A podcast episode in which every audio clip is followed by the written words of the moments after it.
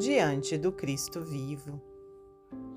Em verdade, aos olhos dos homens, o Messias expirara em aflitiva derrota. Mestre, sofrer o abandono dos próprios discípulos. Instrutor, fora esquecido de quantos lhe haviam recolhido a bênção de luz. Benfeitor, contara com o vilipêndio daqueles a quem ofertara a alegria e compreensão. Médico, surpreendera-se com as acusações dos próprios enfermos, aos quais presenteara com os dons da saúde. Amigo fiel de todos, fora por quase todos escarnecido. Ainda assim, da cruz do suposto grande morto, que soubera preparar-se para a morte, uma luz nova brotou na ressurreição para a humanidade terrestre.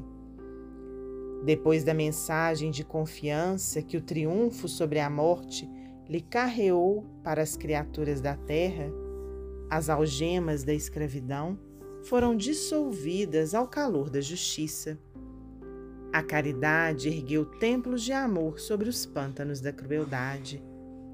O clarão da fé superou as trevas do dogmatismo para desvelar infinitos horizontes no céu.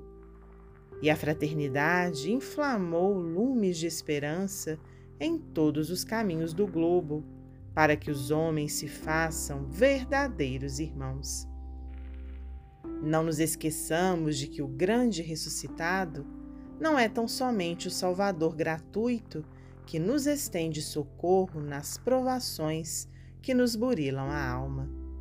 É também, no mundo, o Mestre da vida, ensinando-nos, com a experiência de cada dia, a ciência da morte, pela qual poderemos atingir com ele a vitória da ressurreição.